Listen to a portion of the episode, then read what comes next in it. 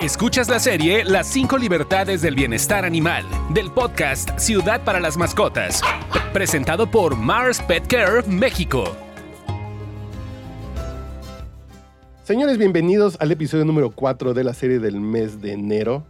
Para comenzar el año vamos eh, estamos hablando de las 5 libertades del bienestar animal y el día de hoy nos toca la cuarta, que es los animales, las mascotas deben estar libres de dolor, lesiones o enfermedad. Y para hablar de este tema, nos acompaña la médico veterinario Tere Lerma, experta en medicina y cirugía de perros y gatos. Tere, ¿cómo estás? Hola, ¿cómo están? Muy buen día, muchas gracias. Un honor, gracias por la invitación. Y lo que hacemos en este podcast siempre es a través de este podcast, queremos sensibilizar a toda la comunidad sobre cómo las mascotas hacen que nuestro mundo sea mejor, nos ayudan a que nos sintamos más conectados, a que estemos más sanos, más seguros y más felices. Y por eso vamos a hablar de esta cuarta libertad, que es deben estar libres de dolor, lesiones o enfermedad. ¿Por dónde comenzamos, Tere? ¿Te parece comenzar por el lado de cómo detectar y prevenir el tema del dolor, lesiones o enfermedad? Sí, sin duda, claro que sí. Este, contenta, muy contenta de participar en esto que, que sin duda es básico, que es la sensibilización de que, eh, de que esto existe, de que efectivamente nuestros eh, pacientes, perros y gatos, nuestras mascotas, nuestros mejores amigos, nuestros compañeros de vida, tienen sin duda que tener estas libertades. Y justo una de ellas, y sí, me parece súper, súper adecuado empezar, digamos, por el principio, que es ¿cómo puedo yo? Yo ya tengo un paciente viviendo conmigo, ya tengo, ya adquirí un perro, ya adquirí un gato, ya sea por cualquiera de los medios. Eh, adoptado, comprado, este, etcétera, porque pueden ser muchas historias diferentes para nuestra fortuna. ¿Y cómo puedo saber que está bien? O sea, ¿cómo puedo yo como propietario distinguir que está teniendo bienestar y que está teniendo, que no está teniendo dolor o que no tiene ninguna lesión o enfermedad? Entonces, lo primero, y los doctores siempre lo decimos, lo más sencillo, más barato y más eficiente es la prevención.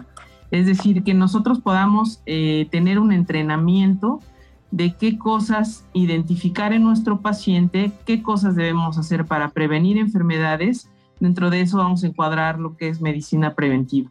Entonces, eh, de inicio saber que nuestros pacientes veterinarios, ya sean perros o gatos, tienen muchas similitudes a los humanos, pero también hay muchas cosas que son súper, súper diferentes. Pero bueno, similitudes hambre y sed, que es la primera de ellas, ¿no? Tenemos que saber que nuestros pacientes comen y beben, por más básico que parezca,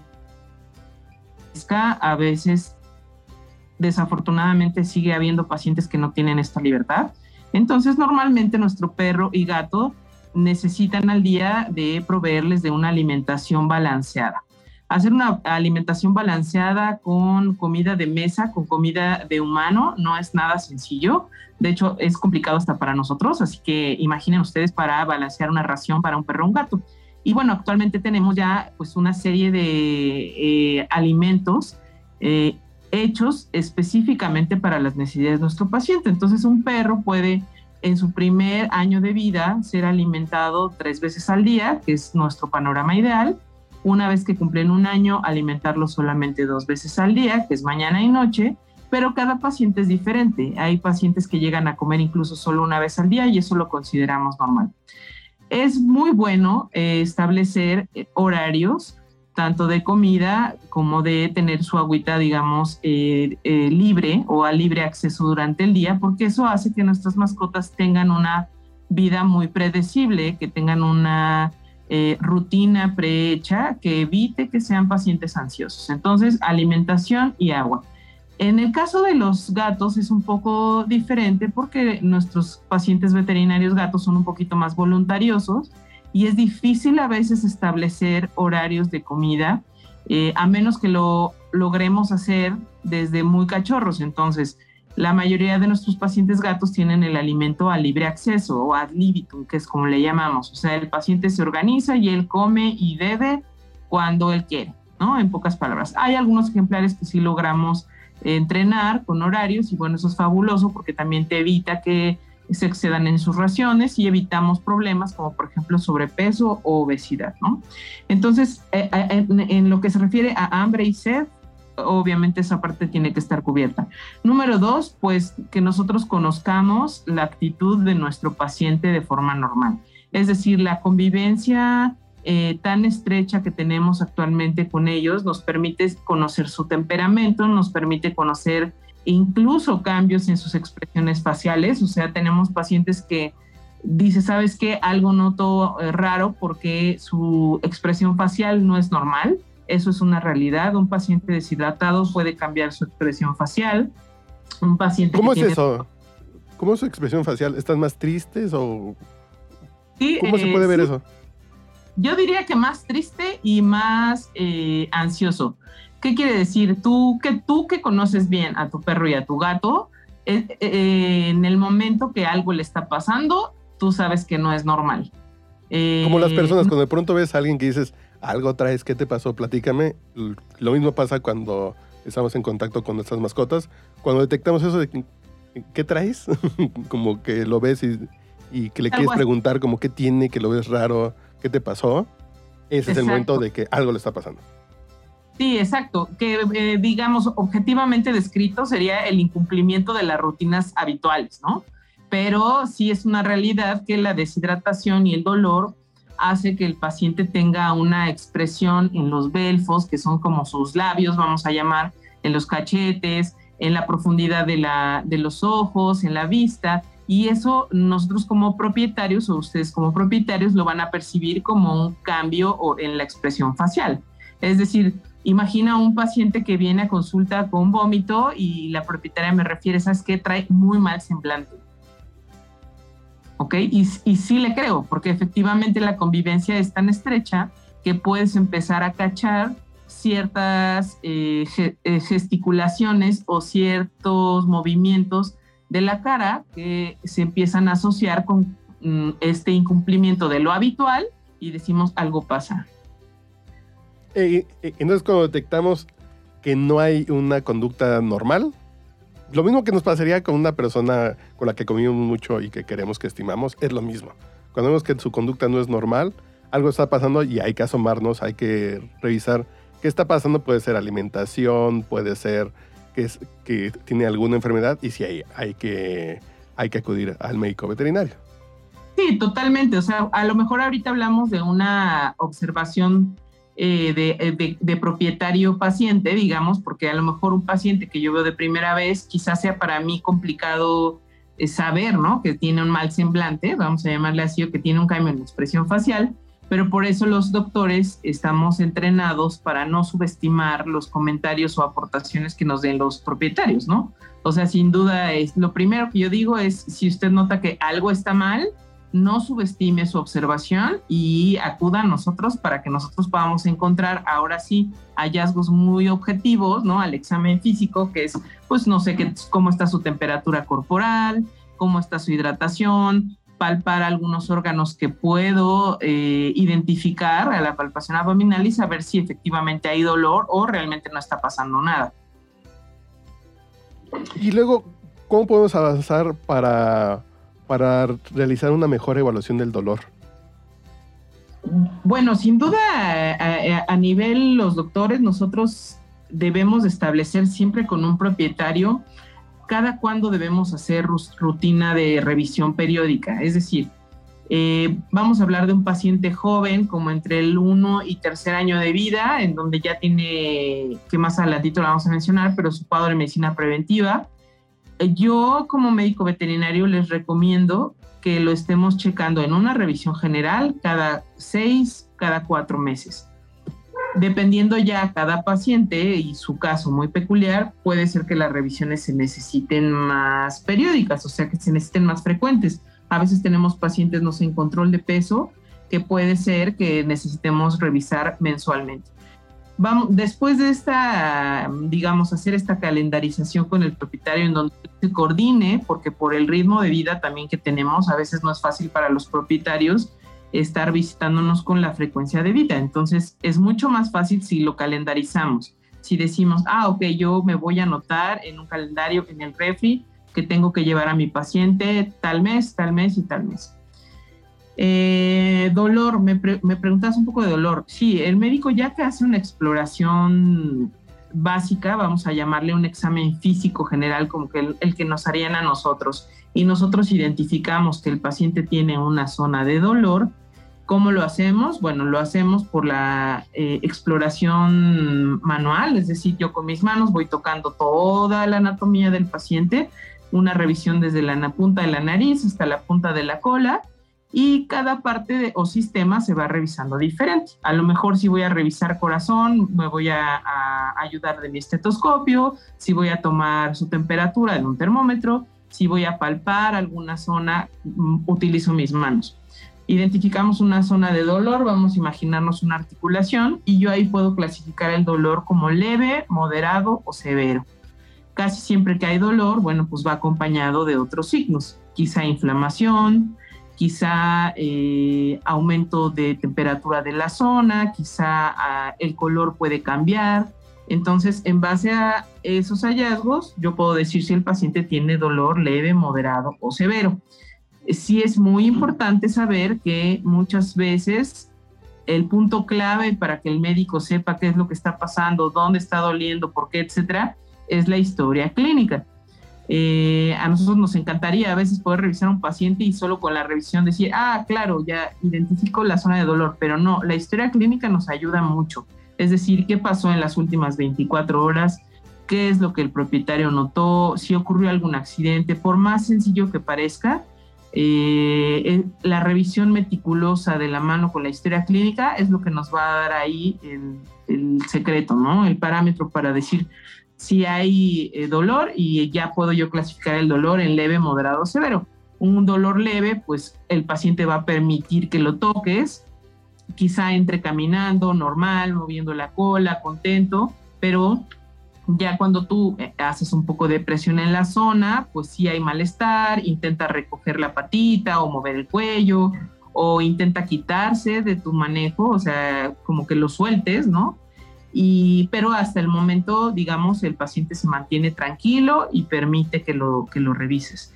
Moderado, pues es un paciente que tú al ya rozarlo, él vocaliza o eh, toma una actitud totalmente sumisa sobre la mesa, guarda su cola, este, trata de evitarte, no te voltea a ver, intentas tocarlo y, y vocaliza, o sea que sí es evidente que ahí hay dolor.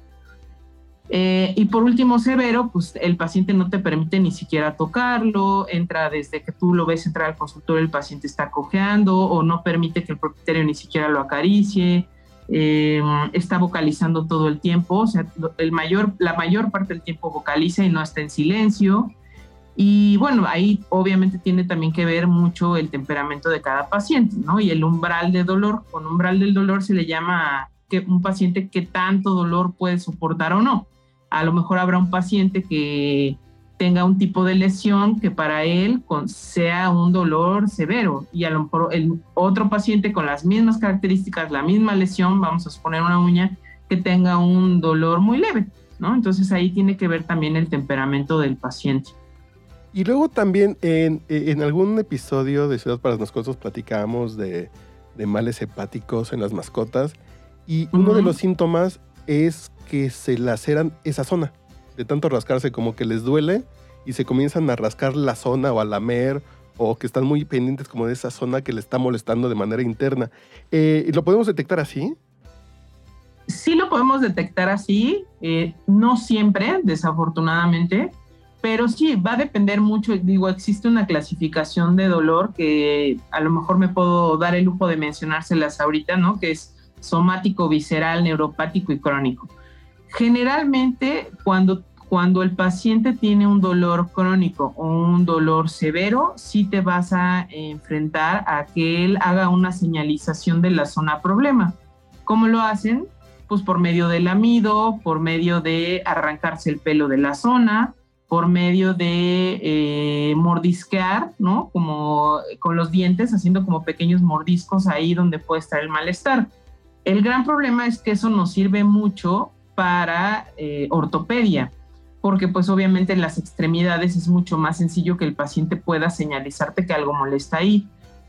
Cuando tenemos dolor, por ejemplo, visceral, en donde hablamos de órganos internos, o sea, sus corazones, su pulmón, su tracto, justo de lo que me hablabas, gastrointestinal o incluso reproductor, ¿no? O reproductivo, es más complicado. La verdad es que no es lo más común que veamos que el paciente se chupe una zona, porque pues obviamente estás eh, viendo que son órganos internos, que están dentro de cavidades y no es tan sencillo encontrar algo así. Lo más común cuando el paciente señaliza una zona, ya sea por lamido o mordedura, es ortopedia.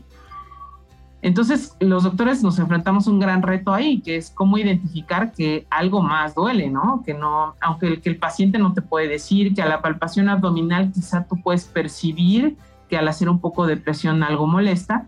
Y bueno, ya nos, nos eh, apoyamos en otras herramientas de diagnóstico, como por ejemplo, pues placas radiográficas, ultrasonido abdominal, para identificar, ¿no? Pero bueno, el, el como tal, el examen físico te aporta un número de constantes, es decir, un número ya conocido y objetivo que medimos en un paciente. Su frecuencia cardíaca, su frecuencia respiratoria, el color de sus mucosas, su talla y peso, su nivel de hidratación. Entonces todo eso te va a aportar información.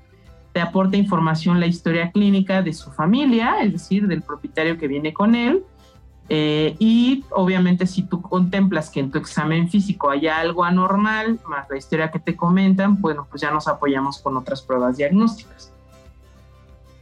Y luego, ¿cómo clasificar el dolor? Si hay niveles, hay tipos, hay, hay tamaños, sabores. ¿Cómo es la clasificación del dolor y cuáles pueden ser los tipos que pueden tener?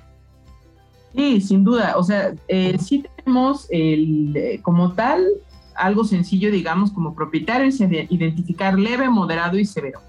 Pero estás de acuerdo que es, es una apreciación muy subjetiva, ¿no? Eh, yo puedo pensar que mi perro, no sé, tiene una uña rota y para mí pues, tiene un dolor severo, pero a lo mejor yo como médico sé que dolor severo, pues un paciente que tenga una herida muy grave, ¿no? Un, un politraumatizado, un accidentado, un atropellado. Entonces, eh, yo propongo que como propietario, digamos, leve, moderado, severo, de acuerdo a tu apreciación. Pero bueno, en medicina veterinaria sí existe dolor somático, que generalmente incluimos en ello dolor a nivel de la piel, de todo lo que es el aparato musculoesquelético, o sea, ortopedia, sus músculos y tejido blando, todo lo que tú alcanzas a tocar en un paciente veterinario cuando lo agarras. Dolor visceral, que se refiere a, órganos internos, en donde hablamos sí, corazón, pulmón, eh, tracto reproductivo y tracto gastrointestinal. Dolor neuropático, que es de los más difíciles y fuertes, ¿no? Que se origina a nivel de los nervios. Hay que recordar que el sistema nervioso viene desde eh, dentro de su cráneo, de su cabecita, se encuentra el cerebro y se conecta a lo largo de toda la espalda hasta llegar a la colita. Todo eso es el sistema nervioso, eh, está dentro del canal medular y ese, ese sistema nervioso nos da un tipo de dolor especial que se llama dolor neuropático. Y una clasificación última que es dolor crónico, es decir, un dolor que incapacita al paciente y que no es algo agudo que el propietario te refiere de ayer hoy, sino que ha ido mermando la calidad de vida del paciente, ocasionando quizá dificultad para incorporarse, para caminar, que tú has ido notando, por ejemplo, en un adulto mayor que va teniendo deterioro eh, a nivel ortopédico. Cada vez le cuesta más trabajo levantarse, caminar, ya no sube y baja al sillón como lo hacía antes, o a la cama, o a los brazos del propietario. Todo eso nos puede ayudar a identificar dolor crónico. Pero es elemental que el médico, bueno, se apoye de la historia clínica, de lo que hacemos a la evaluación, o sea, el examen ortopédico, neurológico y físico, y pues sí, de ser necesario, apoyarse de pruebas diagnósticas complementarias. Y luego para cerrar, cuando vemos que algún perro sufre dolor por algún tipo de violencia, ¿qué debemos hacer? Porque además ya recorrimos todo el camino en este episodio para ver eh, cómo detectar y prevenir, cuáles son los parámetros eh, para realizar una mejor evaluación del dolor, los signos conductuales, la clasificación del dolor pero muchas veces puede ser por maltrato. ¿Y nosotros qué podemos hacer? ¿Dónde podemos denunciar cuando esto no es médico y es más por un tema de violencia? algo, algo muy importante es que el dolor, de hecho hay una frase que viene mucho en los libros de dolor y todo lo que es anestesia y manejo del dolor de medicina veterinaria y supongo que también en los de, humanos, en donde dice que el dolor más soportable siempre es el ajeno. Y yo quiero ocupar esa frase para hacer un poquito también de conciencia en un aspecto que es el manejo del dolor por parte del médico y los fármacos. Es decir, me encantaría hacer eh, de su conocimiento a todos los propietarios que los analgésicos de uso humano están prácticamente prohibidos o contraindicados para medicina veterinaria. Realmente podríamos contar con los dedos de la mano dos o tres fármacos en dosis muy específicas y en presentaciones muy específicas que podríamos llegar a utilizar. ¿Y por qué es importante compartirlo? Porque es muy común que justamente nosotros como propietarios al percibir que mi perro, mi gato tienen dolor, es muy común que la gente automedique. Vamos a llamarle auto porque finalmente ellos están medicando al perro o al gato con algún analgésico de los que los humanos tenemos en casa, es decir, aspirina, naproxeno, ibuprofeno, cualquier tipo de antiinflamatorio no esteroidal, que es el nombre, y que son tóxicos para ellos. Entonces, un porcentaje grande de la consulta nos llega con pacientes intoxicados con estos fármacos, eh, ya que el propietario identificó dolor y decidió eh, medicarlo. El punto dos que me faltaba mencionar importante en este tema de libres de dolor, lesiones, enfermedad, eh, que ya no tocamos, es esta parte de medicina preventiva, en donde debemos de saber que las enfermedades que atacan a nuestros perros y gatos, un gran porcentaje de ellas son de tipo viral y que contamos ya con vacunas para prevenirlas. Entonces, dentro de la medicina preventiva anual de nuestro paciente debe estar incluido la actualización de vacunas y desparasitación. Y por último, hablamos de justo, de libres de dolor, lesiones, enfermedad. Efectivamente, ¿qué, ¿qué, puedo hacer cuando yo determino o yo me doy cuenta que un paciente está sido violentado? Eh, por, maltrato, ya sea por el vecino, algún familiar o algo, bueno, existe una línea eh, ligada a Locatel, que es una línea de denuncia telefónica, que es línea de maltrato animal, que es el 5555 33 55 33. ese es uno. El otro es como tal levantando una denuncia en la Ciudad de México, en la Brigada de Vigilancia Animal, que es el número es el 55 5208 9898. De todas maneras, te voy a compartir las imágenes para que puedan, eh, puedan estar accesibles para el público. Tere, muchas gracias. Creo que fue un episodio muy completo para tener presente cómo, cómo hacer que nuestras mascotas y nuestros animales estén libres de dolor, cómo detectarlo y cómo atenderlo entonces, ah, ¿y algo más que quieras agregar en este tema?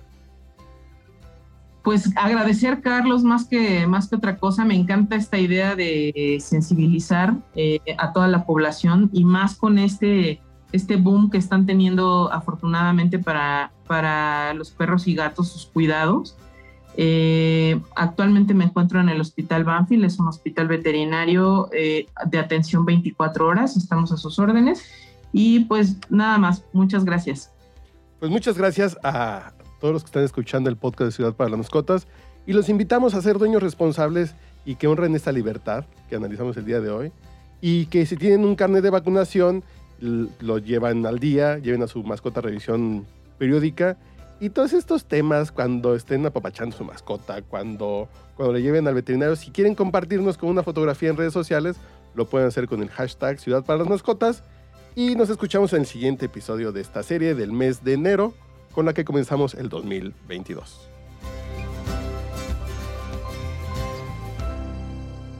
Sigan pendientes para saber más sobre bienestar animal y conversen con nosotros con el hashtag Ciudad para las Mascotas en Facebook e Instagram.